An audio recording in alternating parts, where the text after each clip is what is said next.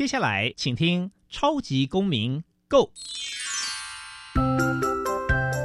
民主社会是百花齐放，法治国家则井然有序。用心沟通，相互理解，以理思辨，相互辩论。欢迎收听《超级公民 Go》。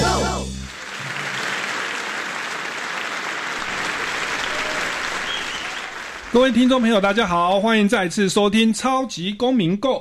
超级公民购呢是由教育部所委托，由国立教育广播电台以及财团法人民间公民与法制教育基金会联合制播。我是节目共同主持人苏格格苏明祥。本基金会呢是以民主基础系列以及公民行动方案系列两大出版品为中心，希望培育未来的公民要具备法律价值与思辨的能力。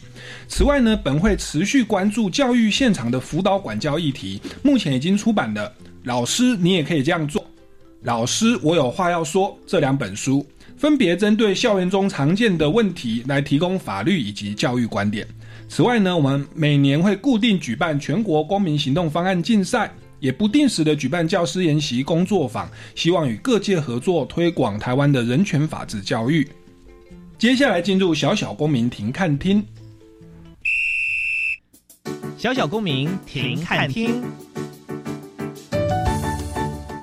在这个单元，我们将会带给大家有趣而且实用的公民法治小知识哦。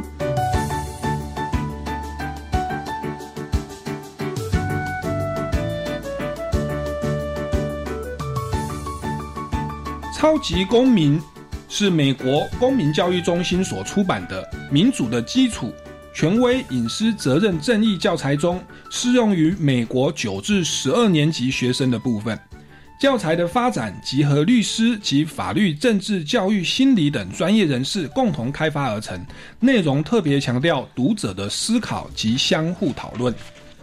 本套丛书的特点在于利用生活周遭的实例问题出发。让读者认识民主宪政与公民社会中最基本的观念和原则，唤醒大众的问题意识，同时透过讨论对话过程，激发受教者批判、反省与思辨的能力。与一般人权或民主法治教育书籍仅抽象的论述或说明制度的价值或内容者大异其趣。超级公民另一特色为提供一套问题分析架构。及思考工具，并举出实例问题，引导读者辨别、描述、解释、评估立场、采取立场、为立场辩护，协助读者运用逻辑技巧，发展参与公共议题讨论的能力。接下来进入公民咖啡馆。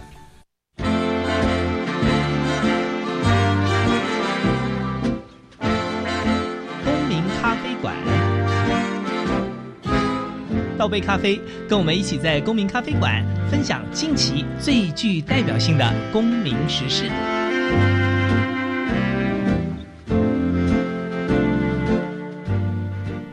各位听众朋友，大家好，欢迎来到公民咖啡馆哦。那我们本周呢，我们要来讨论的议题是啊，这个就是我们刚刚小小公民庭看厅所提到的《超级公民》这一套丛书。那这一套丛书，其实在过去我们节目上有稍微谈过几次哦。那今天呢，我们邀请到是两位在第一线的高中的老师哦，来跟我们再跟大家介绍一下《超级公民》这一套丛书要如何来运用。那我们掌声欢迎江一伟老师以及。邱韩世老师，主持人好，各位听众朋友大家好，我是江一维。呃，主持人好，各位听众朋友大家好，我是邱韩世。是那江老师跟邱老师目前都在教学上有在使用《超级公民》这套丛书，对不对？可不可以跟大家简单介绍一下你们的的背景是在哪一间学校任教？是我是在台南的佳琪高中服务，那我目前是公民与社会科的老师。您是邱老师还是江？呃，我是邱韩世。哦，邱老师在台南，是是。我在佳琪高中服务，是。好，那我是江老师，那我在台南二中服务。那我比较特别的是，我的任教科目是国文。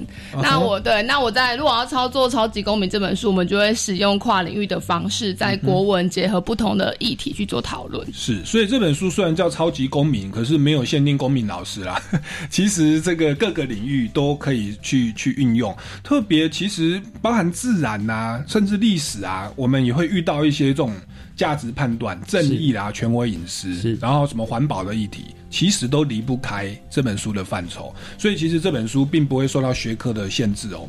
好，那我们想要请问一下两位老师哦，就是这个目前哦民主法治的书很多嘛，你们是怎么样的的机会来运才才认识这本书，然后后来才决定要用这本书来当成你们课堂的教材呢？是，那因为我任教公民科嘛，嗯所以其实我们平常在课堂上就非常常呃常提到，比如说法律领域的相关的议题。嗯那呃，我记得我最早接触到这一套丛书是在呃台南一中，也就是我们的公民学科中心。好、那现在教育部其实在呃各个高中啊，就是他们会为了呃。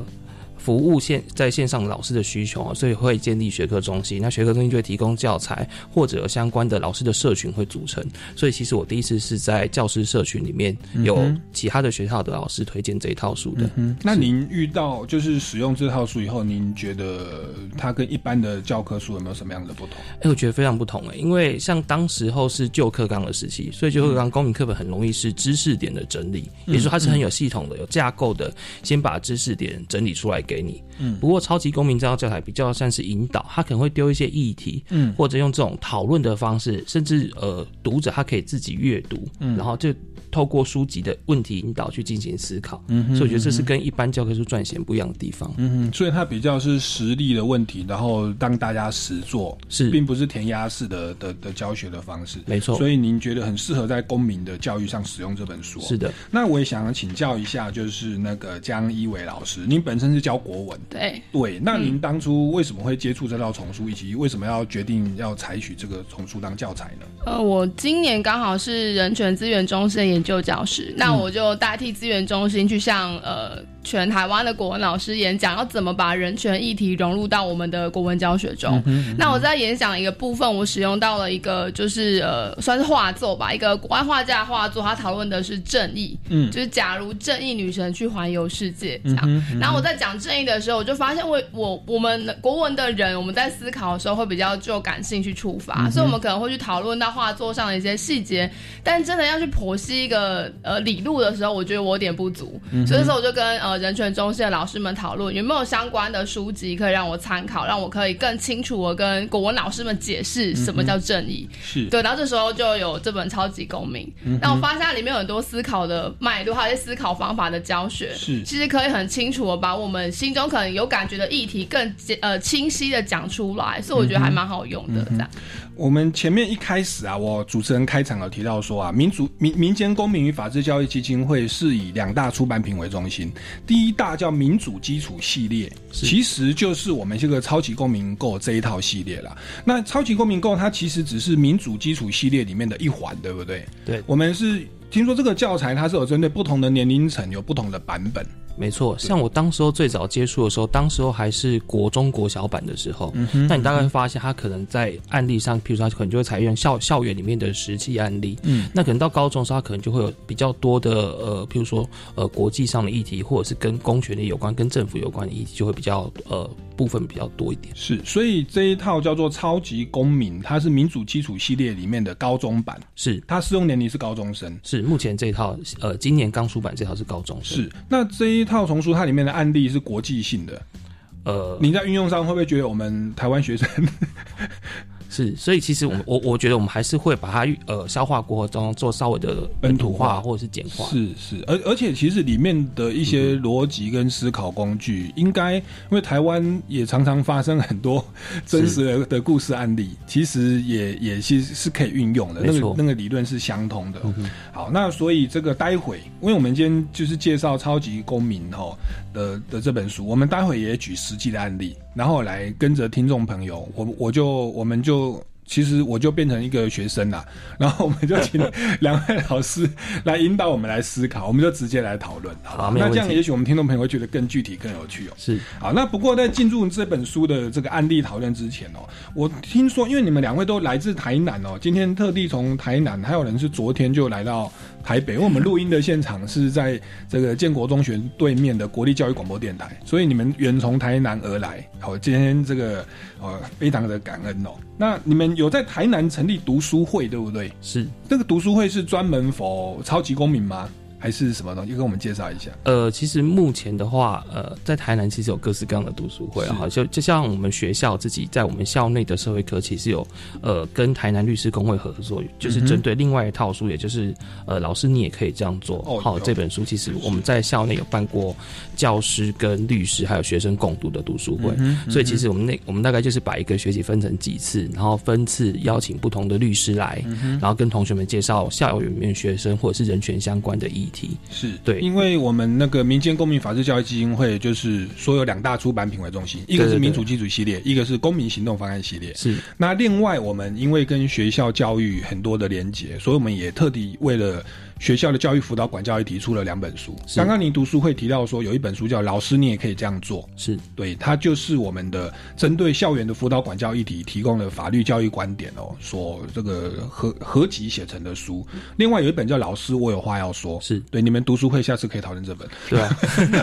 不要开个有书可以念的也是蛮不错的事情，所以很开心，就是对。我们这个台湾的民主教育法治，就是需要我们台湾各地哦，这个各级学校的老师来支持哦。那也希望您可以带动这个风潮，然后把这个人权的概念、公民教育的概念哦，是跨领域的，可以带到各个地方。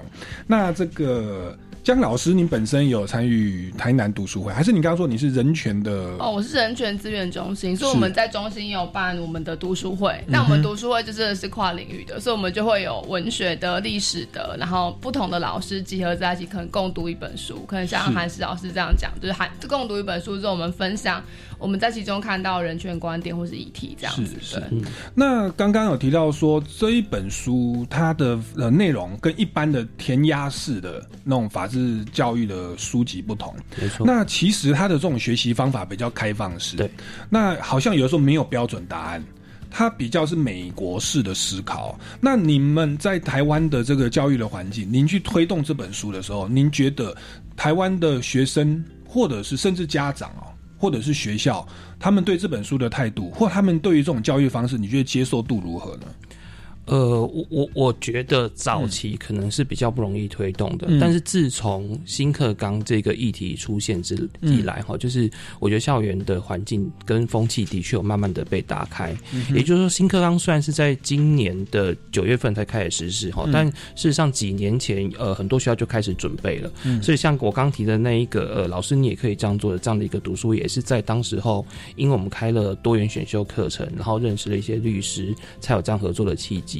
那所以我相信今年七月出版的这一版高中版的《超级公民正义》呢，也可以呃有这样的一个让老师有更多的资源，那呃也可以配合新课纲所谓素养导向的精神，哦，可以在课堂内应该是蛮容易可以被使用得到的。是。那江老师，您是国文跨对领，您在持续的推动上觉得如何？我觉得我们国文科其实非常需要这样的。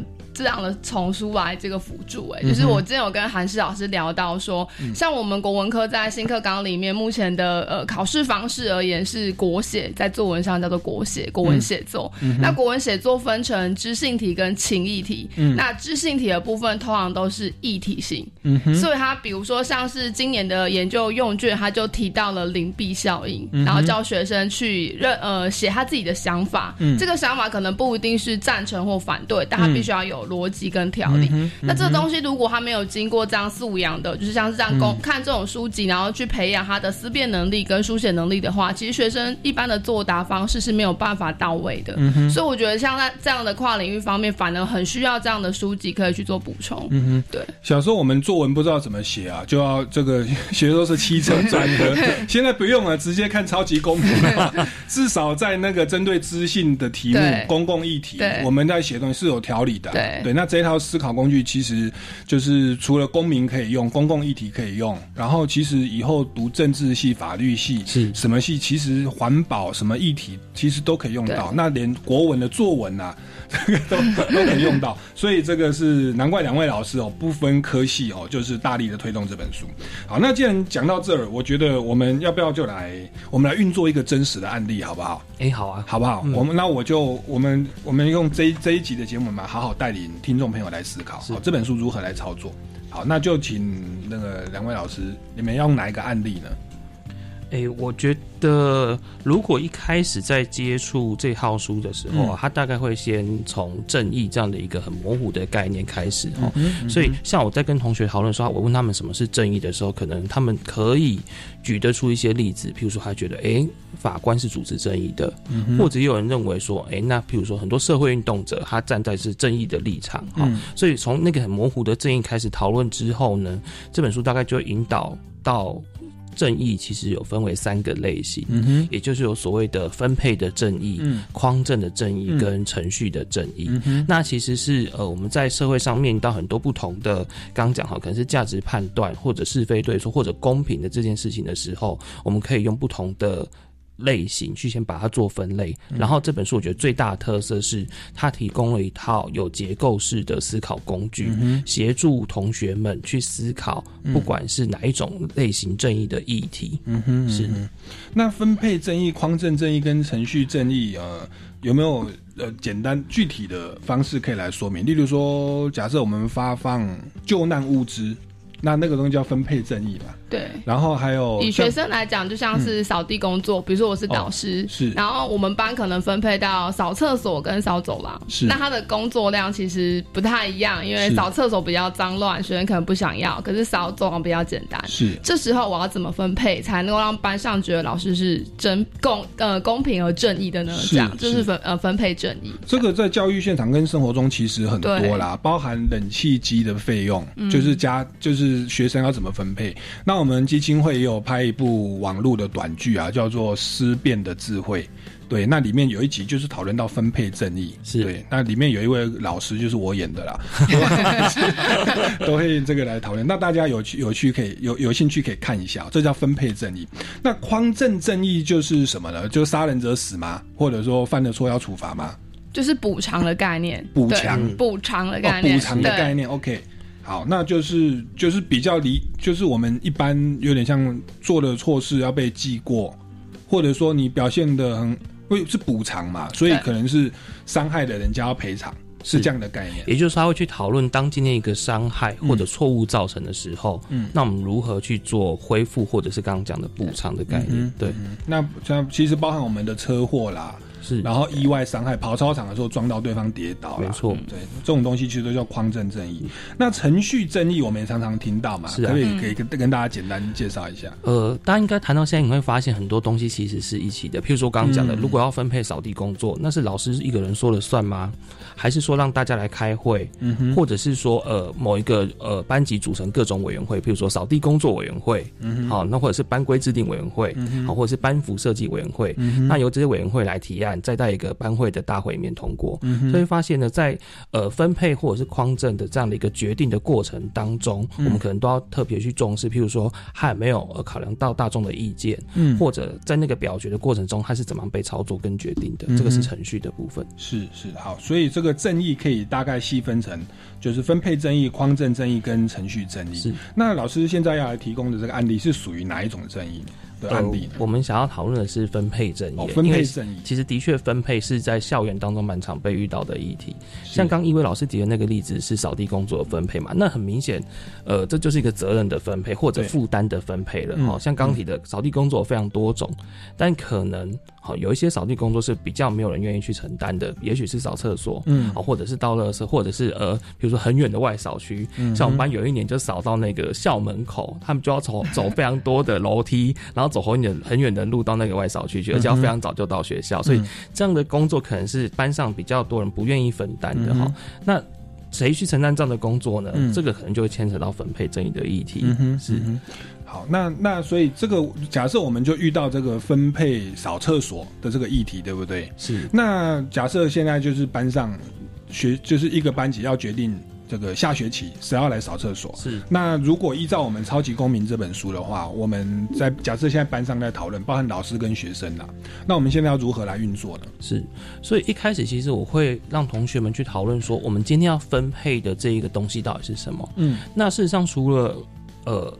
负担的分配外，还有另外一个方面是好有好处的分配。嗯，好，譬如说，诶，如果今天班级拿到了运动会比赛的奖金好了，好、假设今天我们那个大队接力第一名，我们得到嗯一千块奖金，嗯，那今天是有一笔钱下来，如何去做分配？这个又是另外一个面向的分配了。是好，所以你会发现呢、一开始在讨论分配的时候，我们必须要先区分今天要分配到底是好处还是负担。是哎，所以第一件事情我们要先定义我们要分配的东西，那才把它进一步讨论。OK，所以第一个要先定义我们要分配是什么东西。那我们现在分配的是扫厕所，应该很少人会说是好处啦，哈。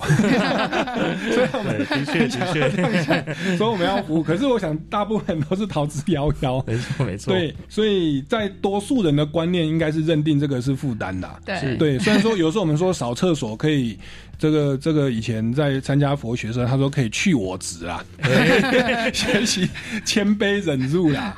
哦 OK，但是其实就是对一般人的，我们是用比较多数人的感受，尤其是学生，对，一般嗯学生的感受，学的是负担。那像其实讲佛教那个基督教也是，耶稣就是替门徒洗脚，哎是啊哦，应该对对啊不太有人喜欢帮人家洗脚，应该感觉是负担。但是我们那个东西是属于比较有高尚情操的人哦，是所以我们现在在这个定义是负担还是好处，是以比较普罗大众，没错。对，就是一般人的观点哦。好，所以这个假设扫厕所，我想大多数人的感受都是负担。好，那这是第一个，先定义我们是分配是什么。那第二个，接下来呢，我们要思考？好，那接下来我们可能就要去想说，我们到底要把这样的好处或负担分配给谁，也就是这个分配的对象是谁。嗯哼，好，所以那譬如说，老师可能就不用扫厕所，嗯，好，所以这个老师可能就不在分配的对象。嗯哼，好，那或者是，哎、有些人可能觉得，哎、今天卫生股长他不用扫厕所，嗯哼，因为他就是卫生股长，他可能有其他的工作要负担，所以嗯扫地工作可能就不会在卫生股长的身上，那他可能就被排除了哈。所以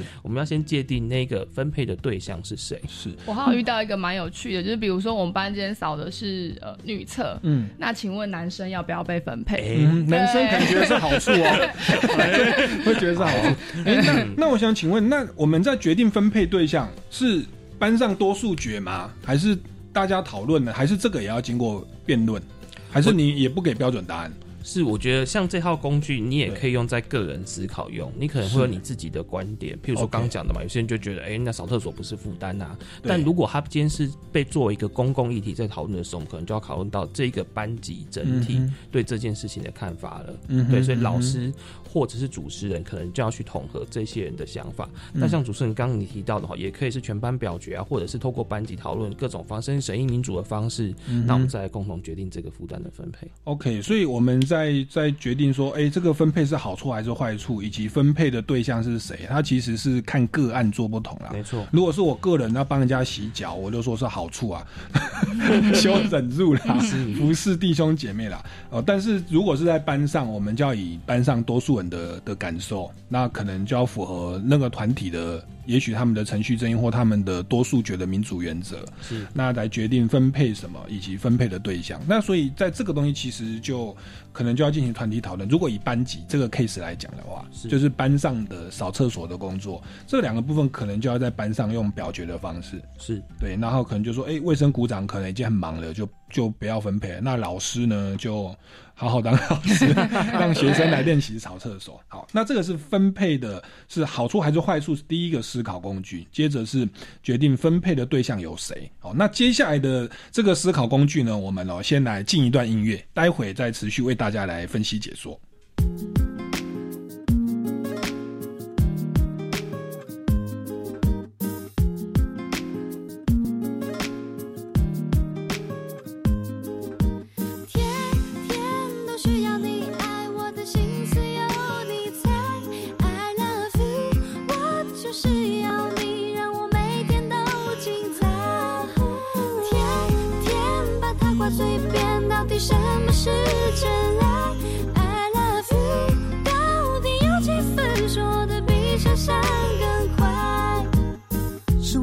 情丰富太慷慨，还是有上天安排？是我们本来就是那一派，还是舍不得太乖？是那一次约定了没有来，让我哭得像小孩？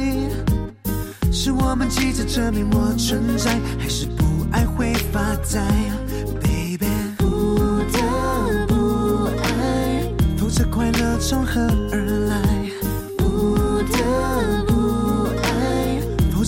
而来？不得不爱，否则从何而来？不得不爱，否则我就失去未来。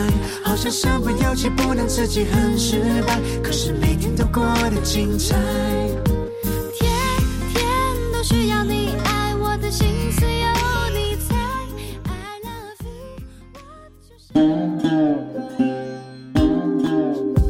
大家好，我是派绿游乐园节目主持人袁永新，欢迎每个星期五到星期天晚上的十点到十一点钟收听拥有非常多音乐资讯的派绿游乐园节目，在音乐点线面还有音乐追追追当中，带大家来寻找音乐的 DMA，而音乐大聚焦还有音乐放大镜。则是带大家更认识音乐产业的现今变化。行动会客室会有许多音乐人来到节目当中，听听他们的故事和创意。新音乐快递则是要让大家知道最新的歌曲发行资讯。另外还有音乐小彩蛋、拍绿万花筒、阅读音乐馆，好多好多精彩的内容，千万不要错过拍绿游乐园。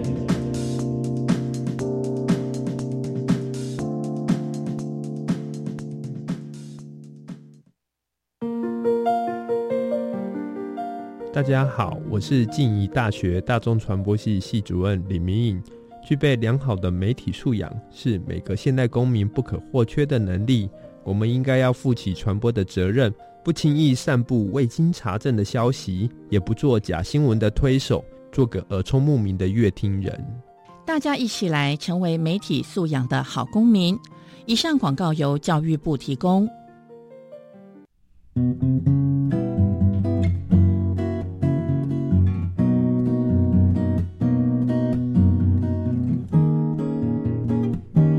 我是苏命苏米恩，你现在收听的是教育电台。哦，朋友们，就爱教育电台。耶耶耶。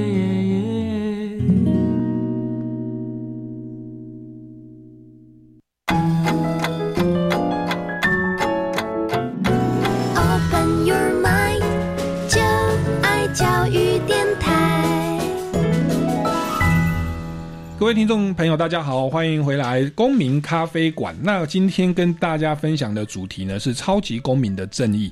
那我们邀请到的是这个来自台南的邱涵世老师，他本身是公民老师，以及这个江一伟老师，他是国文老师。他们虽然是不同类科的教学，但是他们发现啊，超级公民这套丛书所提供的思考工具，很适合用在不管是写作文也好，或者是解决公共议题，都非常的实用。那我们现在要跟大家持续来探讨的就就是哦，我们以这个班级分配扫厕所的这个案例，我们来看看哦，如何来运用我们的思考工具来决定这个苦差事哦由谁来分配。那刚刚有提到说啊，我们要来决定这个扫厕所由谁来去扫的话，第一个思考工具是我们要先去讨论决定。我们要分配的是什么东西？是负担还是好处？那以班级而言，应该是认为扫厕所是负担的。那第二个思考工具就是说，我们要分配的对象的范围到哪里？也就是说，是老师要扫呢，还是卫生股长要扫，还是只有班上的同学要扫？那假设现在假设啊，班上讨论多数决认为说只有同学要扫，那这样子是不是我们能分配的对象就确认了嘛？是好，那接着呢，我们要来来思考什么东西？是，那我们接下来可能确认，譬如说，呃，班上的这一部分同学要来扫厕所的时候啊，呃，我我们也可以去思考嘛，一个班级里面可能有各式各样不同不同的同学，嗯哼。那可能譬如说像一伟老师他讲的，有男生女生性别的分配，嗯性别的差别，嗯对，那或者是譬如说身高。嗯嗯好，或者是譬如说他的能力的差异，嗯哼。还有好，所以住家的远近，住家的远近的确也是，嗯哼。嗯对，所以大概在这个面向上，我们会更细致的去区分这一群人，他们中间是不是有相同或相异之处。OK，就是这一群对象，他们有没有相同相异处？那这个其实每个人都不一样，所以在这个相同相异处，是不是也是挑选出跟这个主题有关联的？是没错，譬如说有一些同学他可能已经打扫过厕所了，嗯，或者也有一些人是他从头到尾都没有打扫过厕所的人，嗯对，那所以这个时候这两这两群人中间是不是会有差别呢？是。那或者是哎、也许今天我们要扫呃要要清厕所的天花板，那可能身高这个时候就会是一个面向需要考量，是好，或者是是。体力，那这个可也会是需要被考量到的因素是。是，所以在这边其实大家就要开始去思考。可是有人会提出无关紧要的，例如说肤色，哎、对啊，例如说人种，是啊，嗯，对，或者说对，反正就一些体重，体重跟潮厕所就无关。所以在这边其实大家就要可能在班级讨论的时候。我们现在要来决定分配对象，那同学在讨论会提出一些意见嘛？就是说，嗯，我觉得我们在分配这个时候要把呃，可能过去的工作经验已经有人扫过厕所了，那是不是要轮休几次？嗯嗯对，那轮休几次的具体可能交给大家讨论，但是至少我们这个思考工具点出了一个方向。是对，我们要去考量到分配对象，它有与这个主题哦有意义的一些相同跟相异之处。例如说，您刚有还有讲到说身高可能跟天花板有关，那扫厕所的话，可能跟性别会有关，也有关系。对，因为女生厕所的话，可能就只能女孩子来扫。是目前好像不一定哦。啊，不一定吗？对，就像我们学校，就是我们扫厕所的时间是就是不能使用的，所以我基本上我们那个时候我们班表哦觉得男生也可以扫厕所，因为他们觉得性别平权。是是是，那他们有没有把它当成是好处呢？呃，应该是没有。还是没有？对对，因为现在是性别有有友善的的厕所嘛，好像有的时候也不分男女了嘛，全部都是隔间式的，是，所以哎，没有错，这个思维确实就就值得讨论的。对，那那目前我想也会跟着世代有一些观念对，那那时候真的是在班上引起了一些就是讨论，因为男生就想要借此说，那我们可以不要扫这样，因为我们班刚好那时候分配到女厕，所有女生就非常正义凛然的说，现在不是性别平权嘛，所以去他觉得可以这样，后来表决就是 OK 这样。是，所以你看，在扫女生厕所，这个说 大家就 就开始，我看我像我那个年代，我们是男女分班，性别意识是比较比较区隔的，对，所以所以在在厕所上就变得比较小心翼翼。但是现在其实大家他们就会先说现在是打扫中，然后就没有人可以使用，那这样就没有那个问题啦，就是他就真的是去清扫而已、啊。可是，在清扫那个那个清洁物或者弄脏，毕竟是就是不同性别的嘛，是，对啊。不过在可能家里也可能会有女性啊，可能也会有类似的清洁物啊 OK 所以我觉得那个其实是可以被。我觉得是蛮好的嗯学习、诶，就是让男生知道说哦，原来有这样的不同，这样是对。是，这个东西就是在我们讨论，你看啊，在打扫厕所，我们就是讨论性别。OK，那你觉得性别这个是值得讨论的吗？你觉得还有什么东西？像我刚刚我提到说，可能之前我有扫过，就是上学期或上学我已经扫过厕所，就不应该重复是同一个人，这个应该是可以被讨论、被接受的啦，因为他应该是负担，不能不能说每次大家都多数暴力说就是那个一号，你就是扫厕所，那这样可能就就好像这个也是可以讨论的。那你觉得还有什么是可以跟这个？其实我们在呃在这个讨论过程中，其实老师们可以适时的去丢出一些哎、诶东西让学生去讨论、去反思。譬如说，那成绩要算吗？嗯好，那我今天要让成绩好的人不用扫厕所吗？好，或者是今天我今天呃，如果是迟到的人，我们要去处罚他扫扫厕所吗？是所以这个时候，其实老师可以适时的丢一些要素回来，让同学们去做反思跟讨论。哦，因为它是一个负担，所以就变成一种处罚的工具了。对对，那在分配扫厕所的时候，这个是可以思考，我们没有说是同意或反对的。当然啦、对，嗯就是由由班级这边去。所以有些学生可能就觉得那不公平啊，那为什么我今天成绩差，我就是要扫三年的厕所，嗯 对不对？嗯好，那你今天成绩好，难道你就永远不用扫厕所吗嗯？这样是不是符合正义的精神呢？是是，那成绩好的应该会投票说，对我就是。或者是我们多数人投票让某一些人去扫厕所，这是是一个正义呢？嗯哼好，所以这个其实我觉得老师们可以适时的去穿插这些东西，去呃去戳一下学生，看他们有没有对这件事情有更深的思考。是，那至于结论为何，其实又涉及到学校的校风或那个班级的主流价值。是对，我们也当然我们。这其实是见仁见智啦，没错其实见像像我我个人我会觉得说，嗯不要用成绩来进行处罚嘛。对啊，那像我那个年代，我小时候国中，我国中的年代是考试没有达到标准要被打手心的，要被体罚。到现在是体罚已经明文禁止，你不能因为成绩不好而进行体罚。没错，我们是同一个年代，对，我们 我们都被人家打大的，然后还自己当老师就不能打人了。对，但没有这个是很好可惜嘛 很可惜，这个是很好啦，就是人权观念的提升。所以，所以其实我觉得这套正义的教材背后，其实是有一些人权的价值需要被维护的。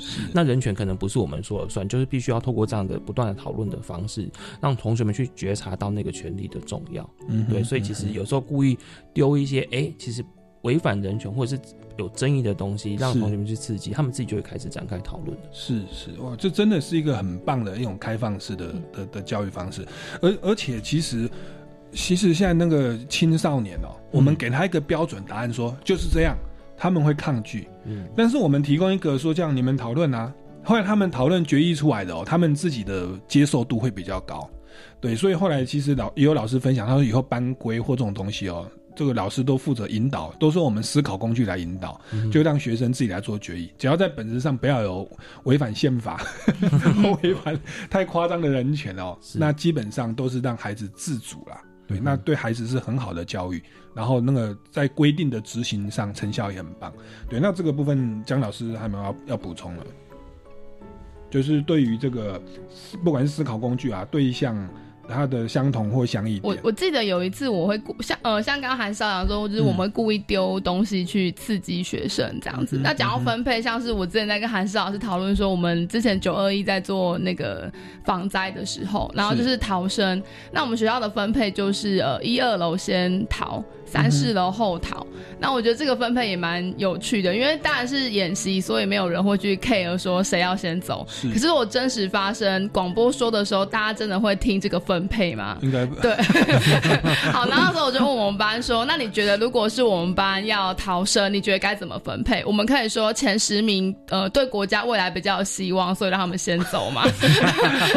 好，或者说我们可以说，哎、我们班女生比较柔弱，所以女生先走嘛。是这时候我发现哇，学生很激烈，他们觉得女生不柔弱，而且前十名不一定对国家最有帮助。是对他们有很多讨论，那我觉得这种刺激其实是很好的，他不一定有答案，可是他会很有趣，然后也激发学生对于某一些权利的反思。是，其实这个讨论其实很宽广啊。把你说九二一大地震，还有以前我们那个年代有一个电影叫《铁达尼号》，哎，没错，逃亡的时候是妇妇女跟小孩是优先搭就逃生艇的嘛，这个就是这种状况。这个我要补充一下，我们的国写题目就是出铁达尼号。哦是哦，哇，那我命中了。对，你命中国写，对，什么时候的考题？预卷，它是预卷，就是给学生练习用的。一零六的预卷，它出的是国呃铁达尼号，请是学生去分析为什么这些人会有这些动机，就是为什么是妇女跟小孩先走。是那那时候我们在做引导的时候，就引导的更深哦，因为其实是铁达尼号不是真的只有妇女跟小孩的议题，它还有头等舱、二等舱跟三等舱的议题。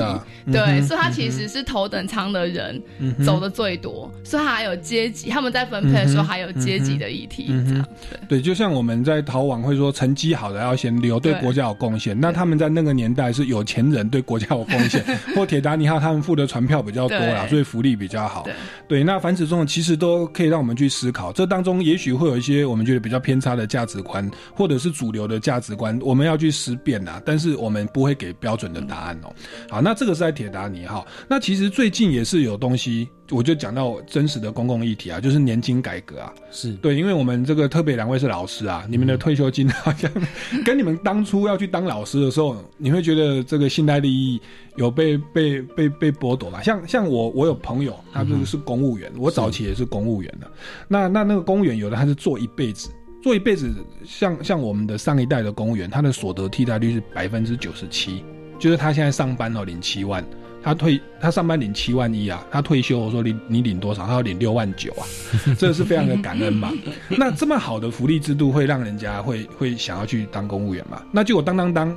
当到二十年快退休的时候，然后我们现在改说哈，退休只能领百分之七十，对，那这个时候可能也是也是分也是牵涉到分配正义啊，就是国家的财政预算不够了，我们在做社会给付的时候，哎，是要给公务员比较多吗？那劳工比较少吗？给老人比较多吗？这个东西其实也可以用我们的思考工具来来来做讨论的。没错，所以其实你就可以去呃，如果我们用到这个思考工具，我们可能就要去想，那我们今天可以分配的资源有多少？是对，那要被分配到给谁？那这些人当中有哪些是共通性的，或者是是有哪一些人是有一些差异的？是是所以这些其实都可以用思考工具来进行。好，那我们现在是进行到三个思考工具，我们先来进一段音乐，待会来继续往下看哦。例就是比如说，比如说资源有多少等等，我们看一下我们的思考工具要如何来运作。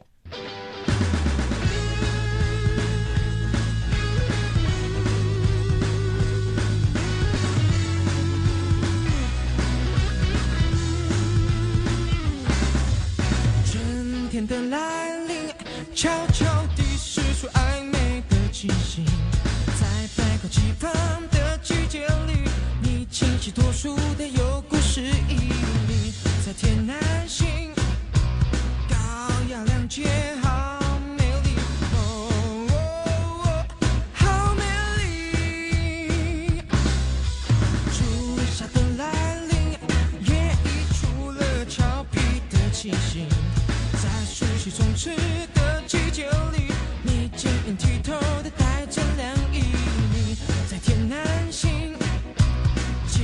激情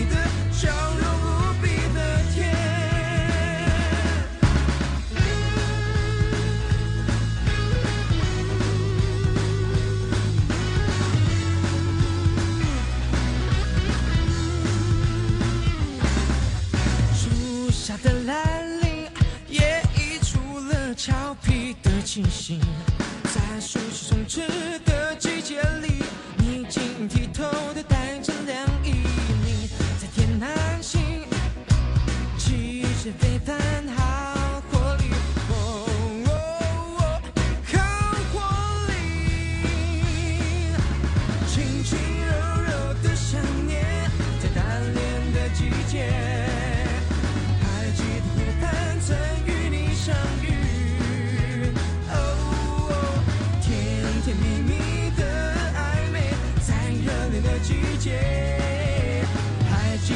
的笑容。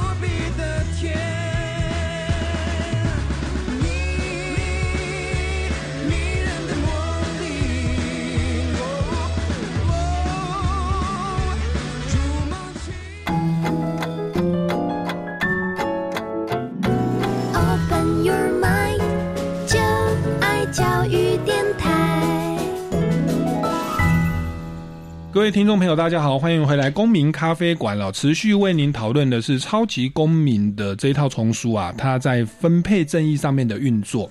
那我们现在邀请到的是这个呃，来自台南的邱韩世老师以及江一伟老师，他们分别是公民老师跟高中的公民老师跟高中国文老师哦。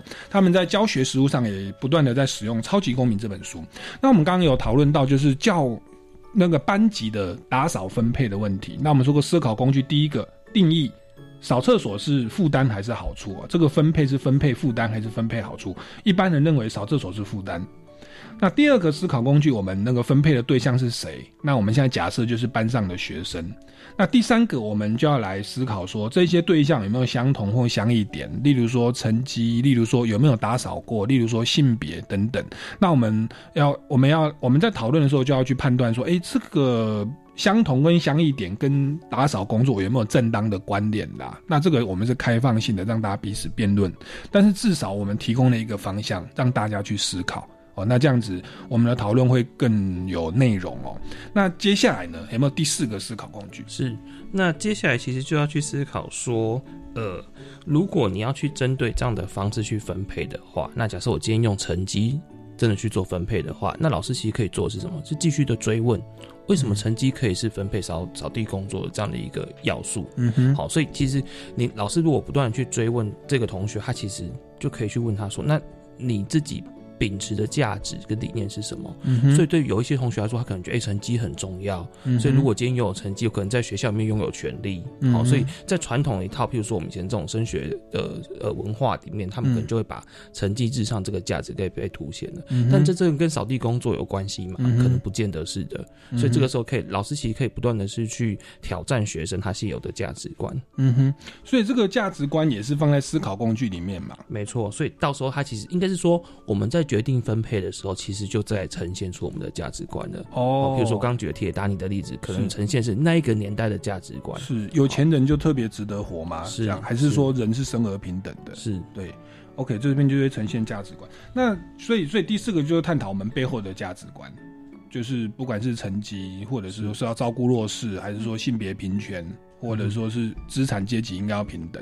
OK，这是第四个价值，就是第四个思考工具。对，所以像这个分配生意就是考量这这四点。没错，所以即便我们用了同一套思考工具，嗯呈现出来的分配可能还会是不一样的。是，所以老师们其实只是透过这个思考工具，去有步骤的去引导同学们如何进行这样的一个议题的思考。OK OK，好，然后最后可能不同的价值观，大家在彼此讨论，最后可能因为它是班级啊，也要由班级来做、做决议啦。是对，那像我刚刚提到的年金改革的问题，就是分配这个退休金是怎么样，最后好像是大法官 来做决议，那就是这个这个就是我们国家的整个制度，它还是有所谓的就是决决决定的一个程序，或者说这个算权威的问题嘛。就是谁是有有权利的机构、o k 好，那这个就是另外的主题。好，那这个是所谓的分配正义的部分了。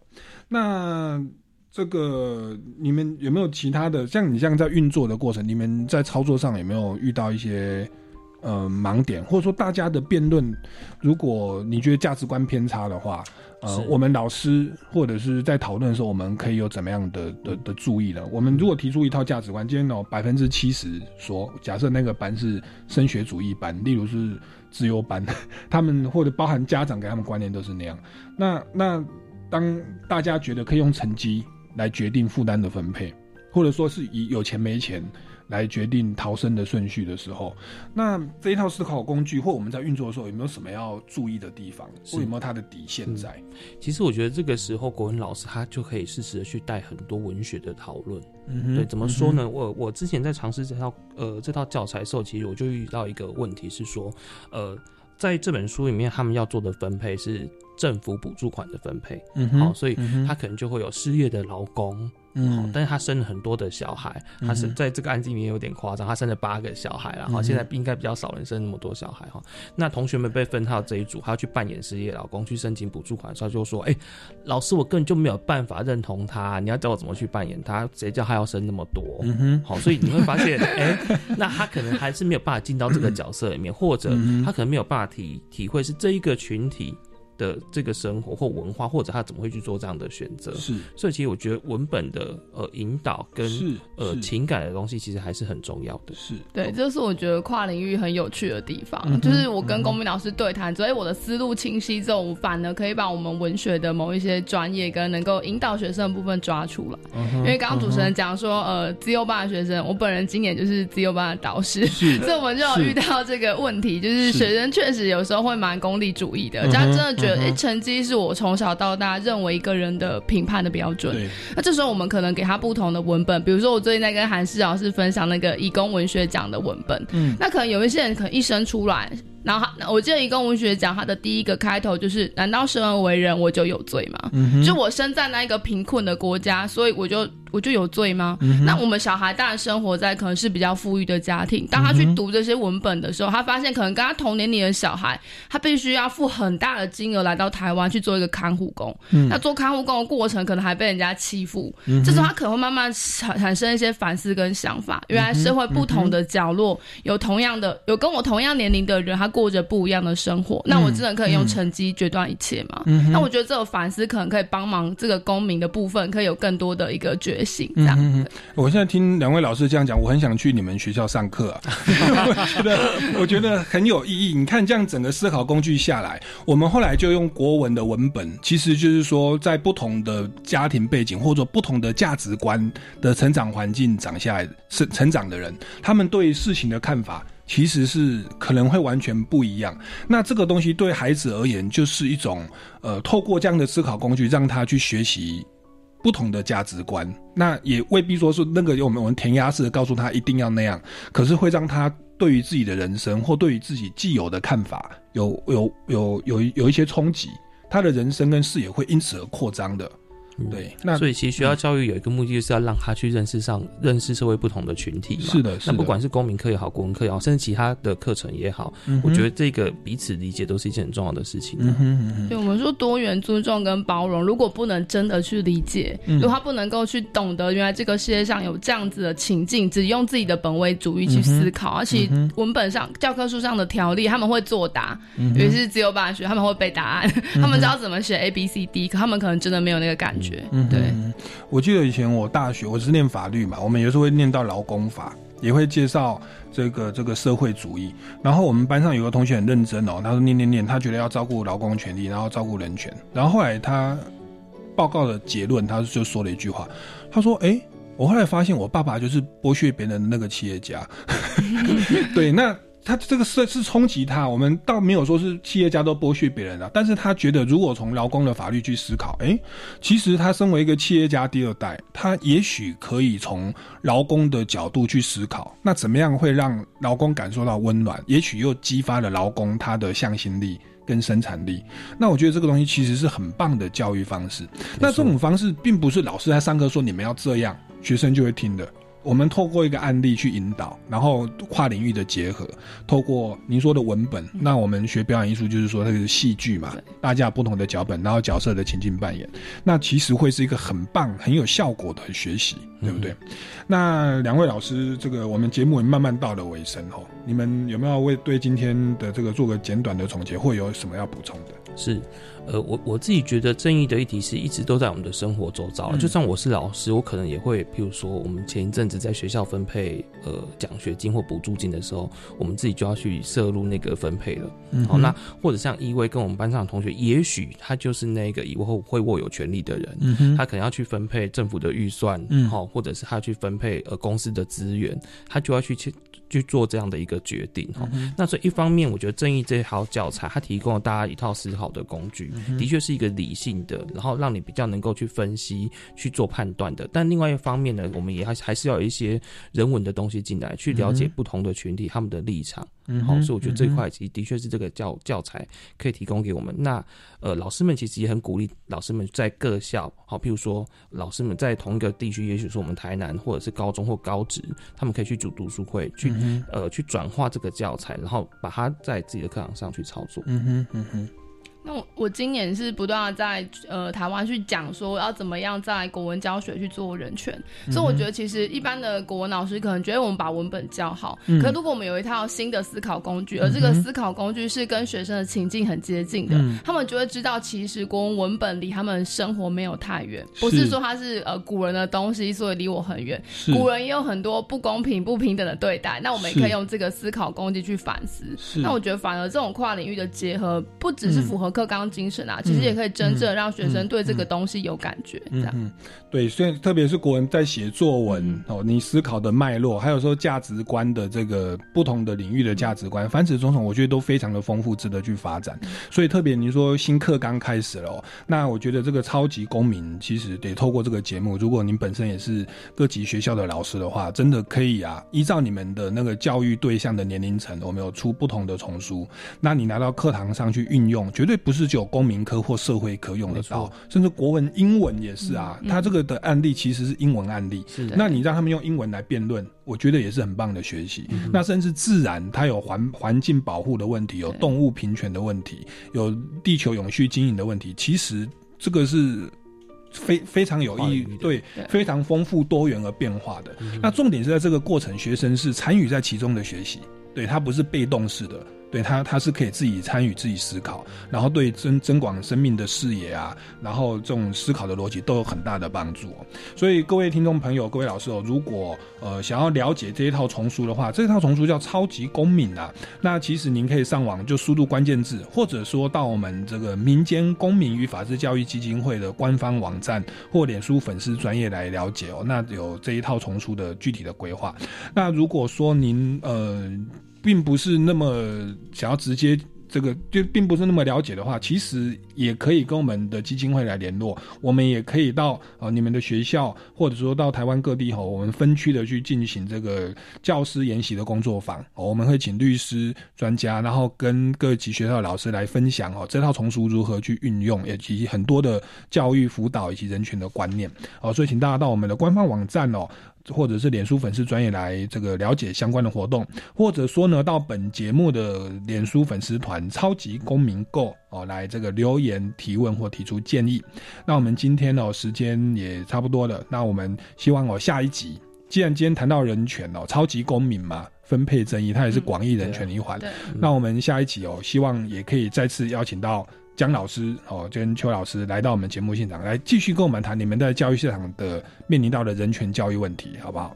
好，那我们今天的超级公民购就到这边告一段落，下个礼拜六下午三点零五分，超级公民购再见喽，拜拜，拜拜拜。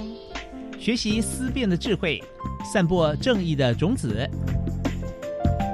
超级公民购是由教育部学生事务及特殊教育司委托国立教育广播电台与财团法人民间公民与法制教育基金会共同制作。